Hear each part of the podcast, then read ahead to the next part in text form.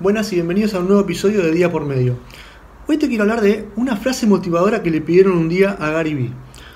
Gary Vee, si no lo conocen, búsquenlo. Es una persona con casi 8 millones de seguidores y más allá de los seguidores, que es lo que no importa, es un motivador nato y es una persona muy particular que hace más de 10 años que está en el negocio de redes sociales, entre otras cosas, tiene muchas empresas y eh, es un genio del marketing eh, digital.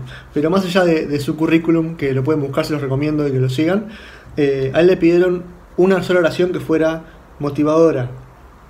Y él dijo cuatro palabras, te vas a morir.